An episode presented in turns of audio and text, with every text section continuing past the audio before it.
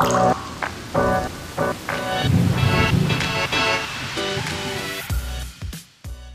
Klaus. Hallo Nina. In der Folge V wie Versuchsanlage sprechen wir heute über unsere Anlage in Augsburg. Dort wird ja das anfallende Regenwasser einer viel befahrenen Verkehrsstraße gesammelt, gereinigt und direkt untersucht. Seit wann machen wir denn das jetzt schon? Oh, eigentlich ist das Thema, wie alles begann, glaube ich, ganz gut in dem Bereich Versuchsanlage angesiedelt. Denn äh, die eigentliche Entwicklung des Rinnenfilters fand an dieser Versuchsanlage statt. Und das Schöne dabei war, die Versuchsanlage, die gibt schon sehr lange und wurde zuvor zehn Jahre lang vom Landesumweltamt in Bayern zusammen mit der Stadt München betrieben zum Zwecke der Straßenabflussuntersuchungen und deren Behandlungsmöglichkeiten. Und da ging es auch darum, äh, im Rahmen der Regelwerksentwicklung, damals war das noch das DWA, M153 und der Herr Dr. Meissner, damals zuständig beim LFU, war auch der Arbeitsgruppensprecher für die Entwicklung dieses äh, Regelwerkes und die Basisdaten und Erfahrungen der Versuchsanlage lieferten hierzu wertvolle Hinweise auf die darin genannten Durchgangswerte und äh, ja, die Reinigungsmöglichkeit für Niederschlagsabflüsse. Ja, und für uns war das natürlich eine Bombenreferenz, denn wir hatten damit die idealen Rahmendaten. Wir kannten die äh, Straßenabflussbelastung, wir kannten die Feststofffrachten, wir kannten natürlich auch die saisonalen Einflüsse. Und nun galt es, äh, ein geeignetes Filtersubstrat auf äh, die Behandlungsleistung ja, zu untersuchen an dieser Anlage, die dort auch allen saisonalen Einflüssen ausgesetzt war. Und das ist natürlich ein Riesenvorteil eines In-situ-Untersuchungsvorhabens, sprich einer, einer Versuchsanlage, die unter realen Bedingungen dann äh, beaufschlagt und auch äh, beprobt werden kann. Das heißt, vorher, was war vorher dann äh, in, in der Reinigungsanlage? Also wie wurde es vorher gereinigt, das Wasser? Da gab es ja 14 unterschiedliche Behandlungsansätze. Das reichte über verschiedene Höhen von äh, belebten oder bewachsenen Bodenzonen von 10, 20 und 30 Zentimetern.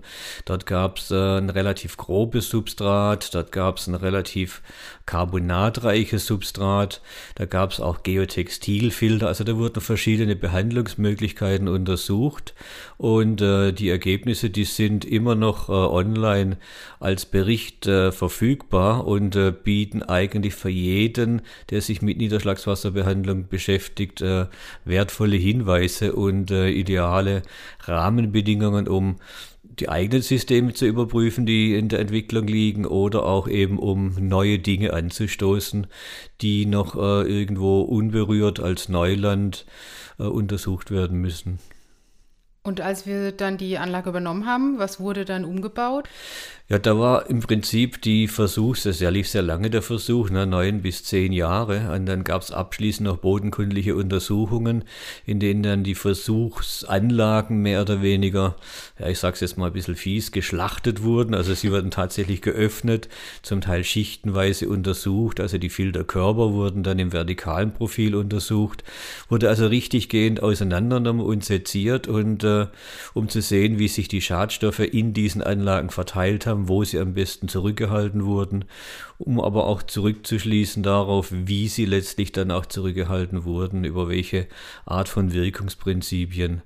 Und all diese, es gab 14 Versuchsfelder und von diesen 14 Versuchsfeldern konnten wir jetzt, also für die Firma Hauraton, vier Felder nutzen hatten noch zwei zusätzliche Felder temporär benutzen können, um eben Untersuchungen für unterschiedliche Filterflächengrößen und äh, auch mit Überlauf und Überlauffiltern noch zusätzliche Erfahrungen zu sammeln, um im Bereich Starkregen auch eine Möglichkeit noch zu finden, wie gegebenenfalls diese Überläufe, falls erforderlich, auch behandelt werden müssten. Äh, insgesamt hatten wir dann ja zeitweise sechs Versuchsfelder genützt, äh, konnten dort zwei Jahre lang intensiv jeden Tropfen Wasser auffangen und das ist sehr wichtig, weil dadurch bekam ich natürlich ein hervorragendes Integral über die gesamte Zulaufbelastung an die Anlage. Und wir wussten damit also auch, wie viel eigentlich die Anlage in diesen zwei Jahren, das ist doch eine sehr lange Betriebszeit, äh, zurückhalten musste. Und wie viel sie tatsächlich zurückgehalten hat, konnten also praktisch neben der Zulaufbelastung auch den Wirkungsgrad der Anlage ermitteln und konnten aber auch, und das ist noch äh, sehr wichtig, auch die betrieblichen Anforderungen, die sich dann im Alltag für den Kunden oder Betreiber dieser Anlage ergeben, dann wertvolle Hinweise ableiten, ne? wie lange hält welches Filterflächenverhältnis unter welcher Belastung wann ist gegebenenfalls eine Wartung und in welchem Umfang ist diese erforderlich. All das sind Dinge, die kann man natürlich nur im Feld ermitteln. Da ist ein Laborversuch denkbar un ungeeignet. Es sei denn, ich schaffe es tatsächlich, die Realität zu 100 Prozent ins Labor zu holen. Aber genau das ist im, Verkehr, im Bereich Verkehrsflächenabflüsse denkbar schwierig und eigentlich nahezu unmöglich. Du sagst, äh, die lief zwei Jahre, die Anlage. Das heißt, jetzt aktuell äh, wird, nutzen wir sie nicht mehr? Doch, wir nutzen die noch nach wie vor. Jetzt natürlich nicht mehr für die Neuentwicklung des Systems, sondern für Weiterentwicklungen und äh, haben dort gerade was die Hydraulik betrifft, da diese Ausfallstraße von Augsburg auch am ja, Rande gelegen ist von der Stadt Augsburg, ein Autobahnzubringer stark befahren. Auf der einen Seite ist ein Gewerbegebiet äh, mit Recyclinghöfen, auf der anderen Seite ist Landwirtschaft. Da ist naturgemäß die Feststoffbelastung extrem hoch und für uns ist es natürlich ein ideales äh, Untersuchungsfeld, Untersuchungsgebiet dort unter diesen hohen Feststofflasten wie im Zeitraffer das betriebliche Verhalten untersuchen zu können. Wir haben also dort verschiedene Dinge überprüft, die die Hydraulik dauerhaft erhalten, denn äh, die stoffliche Reinigungsleistung des Systems ist zu 100 Prozent gewährleistet. Äh, ja, das Nadelöhr, das ich äh, stellen kann, liegt einzig und allein in der Hydraulik. Und da galt es jetzt tatsächlich dann verschiedene Methoden auszuprobieren, um zu sehen, mit welchen Maßnahmen die hydraulische Leistung dauerhaft und nachhaltig äh, erhalten werden kann. Du hast vorhin schon ein bisschen angesprochen, aber wo siehst du jetzt den wesentlichen Unterschied zwischen so einem Versuch im Labor und einem Versuch jetzt auf dem also Feld, in Anführungszeichen, jetzt im, im realen Umfeld? Ja, es gibt immer diese beiden soll man sagen, Untersuchungsbereiche, Gebiete im Labor habe ich halt die Möglichkeit, reproduzierbar unter äh, deutlichst kontrollierten Bedingungen äh, jederzeit an jedem Ort unter gleichen Bedingungen mit gleichen Untersuchungsvoraussetzungen und Anforderungen auch gleichartige Ergebnisse zu erzielen. Also die Vergleichbarkeit von Ergebnissen und auch Vergleichbarkeit von gleichartigen Anlagen ist im Labor natürlich sehr viel einfacher zu erreichen als im Feld weil das Feld kennzeichnet sich natürlich durch äußerst unterschiedliche Bedingungen von Standort zu Standort. Da ist die Vegetationseinflussgröße mal an vorderster Stelle zu nennen, äh, im Gegensatz jetzt zu reinen industriellen Standorten, wo weder ein Gra kein Grashalm oder noch ein Baum irgendwo zu finden ist, wo also keinerlei vegetationsbürdige Stoffe in Rinnen eingetragen werden können damit natürlich auch die ganze mikrobiologische Vielfalt äh, dort dann äh, an anheizen würden, um dort auch aktiv zu sein. All das sind natürlich Dinge, die kann ich jetzt im Labor wiederum nicht durchführen, sind aber wesentlich für den Betrieb und auch wesentlich für die Reinigungsleistung. Ich kann zwar im Labor sehr schön eine Reproduzierbarkeit und eine Verifizierbarkeit erreichen, aber ich kann die Ergebnisse eigentlich nur für ganz, ganz wenige Wirkungsmechanismen äh, in die Realität übertragen. Ähm, was sich jetzt so ein bisschen zeigt, ist, dass diese Laborprüfung zu einer deutlichen Überschätzung der Leistungsfähigkeit äh, von äh, Regenwasserbehandlungsanlagen geführt hat, dass sich jetzt so nach und nach mit Erkenntnissen äh, an der Realität äh, relativiert. Und äh, ja, ein Aspekt zeigt schon das neue Regelwerk des DWA M179, in dem praktisch Erkenntnisse, die noch vor 10 oder 15 Jahren äh, Regelwerks- oder Merkblatt bestimmend waren, jetzt auf einmal in einem ganz anderen Licht dastehen und äh, deutlich relativiert werden und andere Aspekte in den Vordergrund rücken.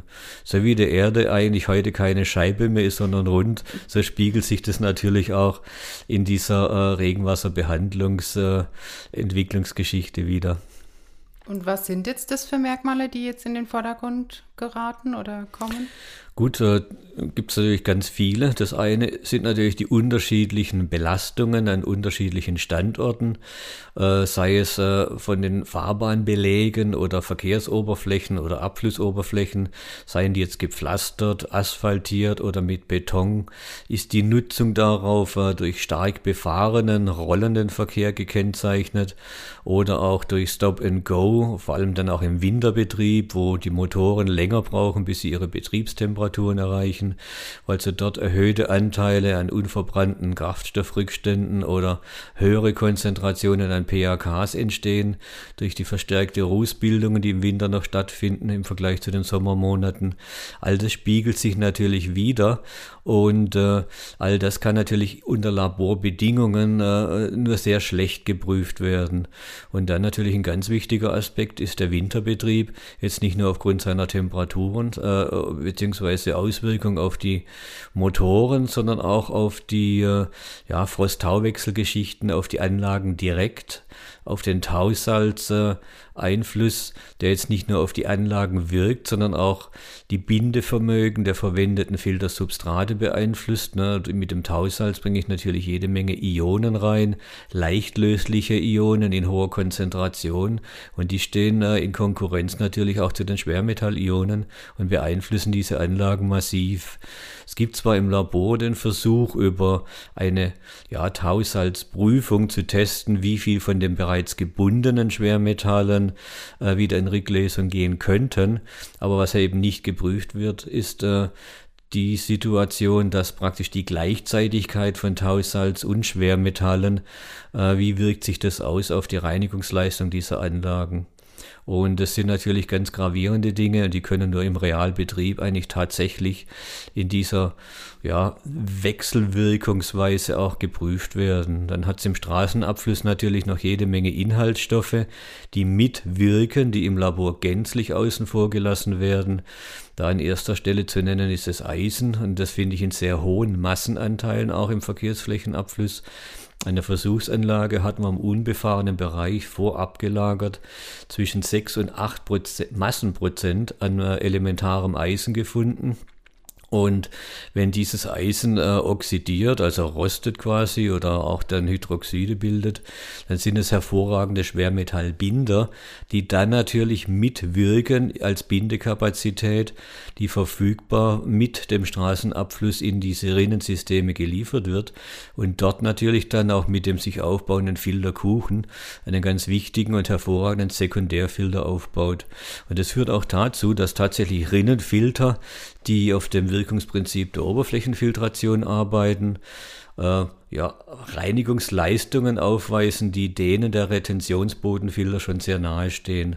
Also aufgrund dieser Sekundärfiltergeschichte die sich zwar im Retentionsbodenfilter auch aufbaut, aber aufgrund der Nähe äh, der Filterinnen zu diesen Entstehungs, ja, Entstehungsgebieten äh, dieser Oberflächenabflüsse und der Stoffe, die da mit dem Regenabfluss in die Rinne transportiert werden, habe ich natürlich höhere Konzentrationen und die wirken natürlich mit. Und genau diese Wechselwirkungen bleiben im Labor gänzlich unberücksichtigt. Mhm. Dort habe ich einzelne Wirkungsweisen, da wird vielleicht geprüft, jetzt gelöst das äh, Zink durch ein bestimmtes Substrat oder Adsorbermaterial zurückgehalten wird oder gelöstes Kupfer. Oder ich verwende ein inertes Quarzmehl so als Prüfsubstitut für Straßenschmutz. Das hat aber eigentlich keinerlei Eigenschaften, außer dass es eben bestimmte Körnungsgrößen aufweist. Wichtig wäre aber, so wie der Straßenabfluss, der bindige Eigenschaften aufweist, dort auch praktisch klebrig äh, aggregatbildend ist, dadurch leichter filtriert werden kann. Allerdings im Winter auch unter Tausalzeinfluss auch wieder leichter dispergiert, wodurch dann eben ja eine Filterinstabilität entstehen kann, insbesondere bei tiefen Filtern, in denen sich diese ja, Straßenschmutzgeschichte innerhalb des Filterkörpers abgelagert hat. Dort kann tatsächlich dann eben durch diesen Ionenwechsel, durch die höheren Salzkonzentrationen, dann eine Remobilisierung stattfinden. Und zwar jetzt nicht dieser gelösten, sondern tatsächlich auch der partikulären Stoffe, die dann in die Tiefe und damit auch wieder ausgetragen werden können. All das sind Dinge, die bleiben mir natürlich im Laborversuch verborgen, sind aber wesentlich für die Wirkungsfähigkeit oder für die Leistungsfähigkeit eben dieser Anlagen im Realbetrieb. Vielleicht noch als Ergänzung zum Thema Tausalz gibt es eine separate Podcast-Folge, wo auch der Klaus äh, nochmal genauer auf das Thema und die Wirkung auf so eine Regenwasserbehandlungsanlage ähm, erklärt. Einfach als Ergänzung, falls hier tieferes Interesse gibt. Jetzt gibt es viele Ergebnisse, viele äh, ja, Zahlen, die, die ausgewertet werden können. Wie nutzen wir die jetzt? Also was entsteht jetzt aufgrund dieser Erkenntnisse? Gut, wichtig war natürlich, dass wir A zum einen das System überhaupt mal starten konnten, dass wir wussten, dass wir mit der Oberflächenfiltration ein Verfahren an der Hand haben, das äh, sehr betriebssicher und auch sehr effizient arbeitet. Und zum anderen ist natürlich jetzt über die Fortschreibung der Untersuchungen in andere Bereiche, dass wir ein Monitoring durchführen können. Wie bewährt sich jetzt tatsächlich diese Anlage unter verschiedenen Bedingungen und äh, was lässt sich tun, um beispielsweise den Wartungsaufwand noch weiter zu senken. Also von daher gibt es eine Vielfalt und eine Fülle an äh, Informationsbedarf und auch eben die Ergebnisse, die wir dahingehend schon nutzen können. Also im Prinzip auch die einfache Wartungsfähigkeit ist ein Ergebnis dieser Untersuchungen, dass wir über eine einfache Schälung dann tatsächlich wieder in den Bereich der Ausgangsleitfähigkeit gelangen, sofern dies erforderlich ist. Was aber ganz wichtig ist, war unser äh, trockenfallender Filtrationsansatz, der eben auch zeigt, wenn ein Filter trocken fällt, dass durch die Mineralisierung, durch den Abbau dieser organischen Stoffe, die vegetationsbürdig eingetragen werden, eine Belebung des Filterkuchens stattfindet und die Dauer, ja, und die Durchlässigkeit dauerhaft erhält. Und das äh, war eine sehr wichtige Erkenntnis. Und in der Richtung werden wir auch noch weitere Untersuchungen starten, weil das ist ein sehr vielversprechender Ansatz und äh, ist auch nicht ganz unbekannt. Also in der Rezensionsbodenfiltergeschichte ist der Bewuchs äh, doch eine sehr wichtige Komponente und führt letztlich dort nahezu zu Wartungsfreiheit. Okay, das heißt, der, wenn der Filterkuchen immer wieder trocken fällt oder überhaupt der Filter trocken fällt, ist es einfach effektiver, wie wenn er dauerhaft ähm, jetzt mit Wasser eingestaut bleibt, wie bei zum Beispiel ja gut, Schachtanlagen oder sogar Sedimentationsanlagen, die äh, früher im Dauereinstau betrieben wurden, jetzt auch laut Regelwerken Trockenfallen betrieben werden sollen, weil sich die Erkenntnis eben auch durchgesetzt hat, dass dauereingestaute Sedimente quasi Luft abgeschlossen dann eben unter Sauerstoffzehrung leiden, also sprich, dass die ganzen organischen Stoffe da drin sind, erstmal mikrobiell so lange abgebaut werden, bis kein Sauerstoff für die Mikroorganismen da ist, dann beginnt dieser Stoffanteil zu faulen und äh, unter anaeroben Bedingungen sich zu zersetzen. Und dabei entstehen jede Menge Stoffe, die eigentlich unerwünscht sind, die möchte ich im Regenabfluss gar nicht drin haben und schon gar nicht auch einleiten ins Grundwasser. Das sind sauerstoffzehrende Substanzen, also gelöste organische Kohlenstoffverbindungen, die weiterhin Sauerstoff zehren würden und im Grundwasser würde das zu einem Umkippen von Grundwasser führen. Und äh, auf der anderen Seite entstehen dabei aber auch Nährstoffe, also wie Phosphate, Orthophosphate, die gelöst dann ausgetragen werden. Nitrat ist eigentlich ein ganz heikles Thema. Gut, das spielt im Straßenabfluss jetzt weniger eine gewichtige Rolle, es sei denn, ich habe mit Hofabflüssen zu tun von landwirtschaftlichen Flächen oder Sickerflächen von Grünschnitt-Sammelgebieten, Sammelhöfen oder von Biogasanlagen. Dort spielt es natürlich eine ganz dramatische Rolle. Äh, Im Verkehrsflächenabfluss wird äh, dieser Anteil in der Filterrinne, gerade eben weil trocken fallend, eigentlich problemlos ab und umgebaut. Und die dabei entstehenden Nährstoffmengen, die zum Austrag kommen, die sind äh, bei reinen Verkehrsflächenabflüssen de facto unerheblich. Vielleicht in Berlin, wo also sehr viele Bäume, sehr viel Grün existiert und nebenbei bemerkt auch noch sehr viele Hunde auf Wanderschaft gehen und Gassi geführt werden. Auch die Hinterlassenschaften, die sind äh, erheblich äh, im Beitrag zu betrachten, was jetzt die Phosphateinträge äh, betrifft. Da hat Berlin natürlich noch ein ganz anderes Problem. Da könnte es also tatsächlich in vielen Orten relevanter sein als jetzt äh, in den meisten Innenstadtbereichen. Und haben wir noch andere an Versuchsanlagen außer in Augsburg? Ja, wir haben eigentlich, ja gut, Versuchsanlagen ist jetzt, vielleicht übertrieben zu sagen, aber wir betreiben natürlich Untersuchungen an äh, bestehenden äh, Altbeständen, also in Rinnen, die eingebaut wurden, äh, mit einem Mindestalter von zwei, zweieinhalb Jahren bis hin zu zehn, elf Jahren. Denn dort lassen sich natürlich äh, Integrale beobachten, wie hat sich die Rinne verhalten, äh, wie ist das vertikale Stoffprofil innerhalb des Filterkörpers. Daraus lässt sich sehr leicht ableiten, wie effizient der Filter arbeitet. Gibt es Filterdurchbrüche, Filterkurzschlüsse. Man kann über Tracer-Versuche solche Anlagen untersuchen, ob sich Filterkurzschlüsse ergeben haben. Also kurzum, man kann eigentlich tatsächlich auch nur im Altbestand und im bestehenden Rinnen, Filterrinnen Einbauten prüfen, äh, wie leistungsfähig diese Anlagen sind und wo gegebenenfalls noch Handlungsbedarf besteht. Und da haben wir sehr viele Standorte, die wir untersuchen. Wir haben jetzt alleine in den letzten drei Jahren 16 Rinnenstandorte äh, in vierteljährlich untersucht, um dort die Entwicklungen, die sich dann in diesem Zeitraum auftun, äh, genauer beleuchten zu können, aber auch um das zu beurteilen, was sich bis zu diesem Zeitpunkt der Untersuchung dort angesammelt hat und können dadurch natürlich jetzt sehr viele Hinweise auch geben für den Betrieb, um äh, dort auch eben den Wartungsaufwand, der sich äh, sehr schön gezeigt hat, äh, doch erstaunlich gering ist äh, aufgrund eben dieses trockenfallenden Oberflächenfiltrationssystems.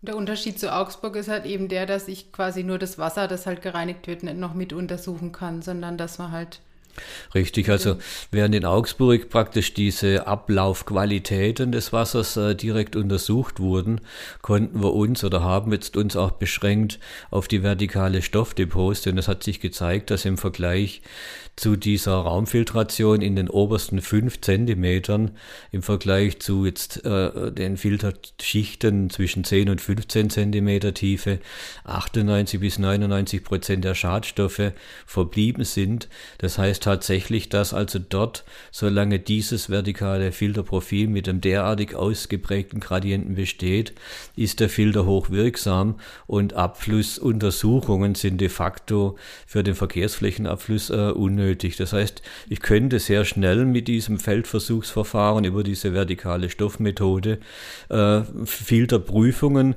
von äh, dezentralen Behandlungsanlagen durchführen, ohne jetzt äh, so synthetische oder mobile Laborversuche, äh, nicht mobile Labor, stationäre Laborversuche durchzuführen.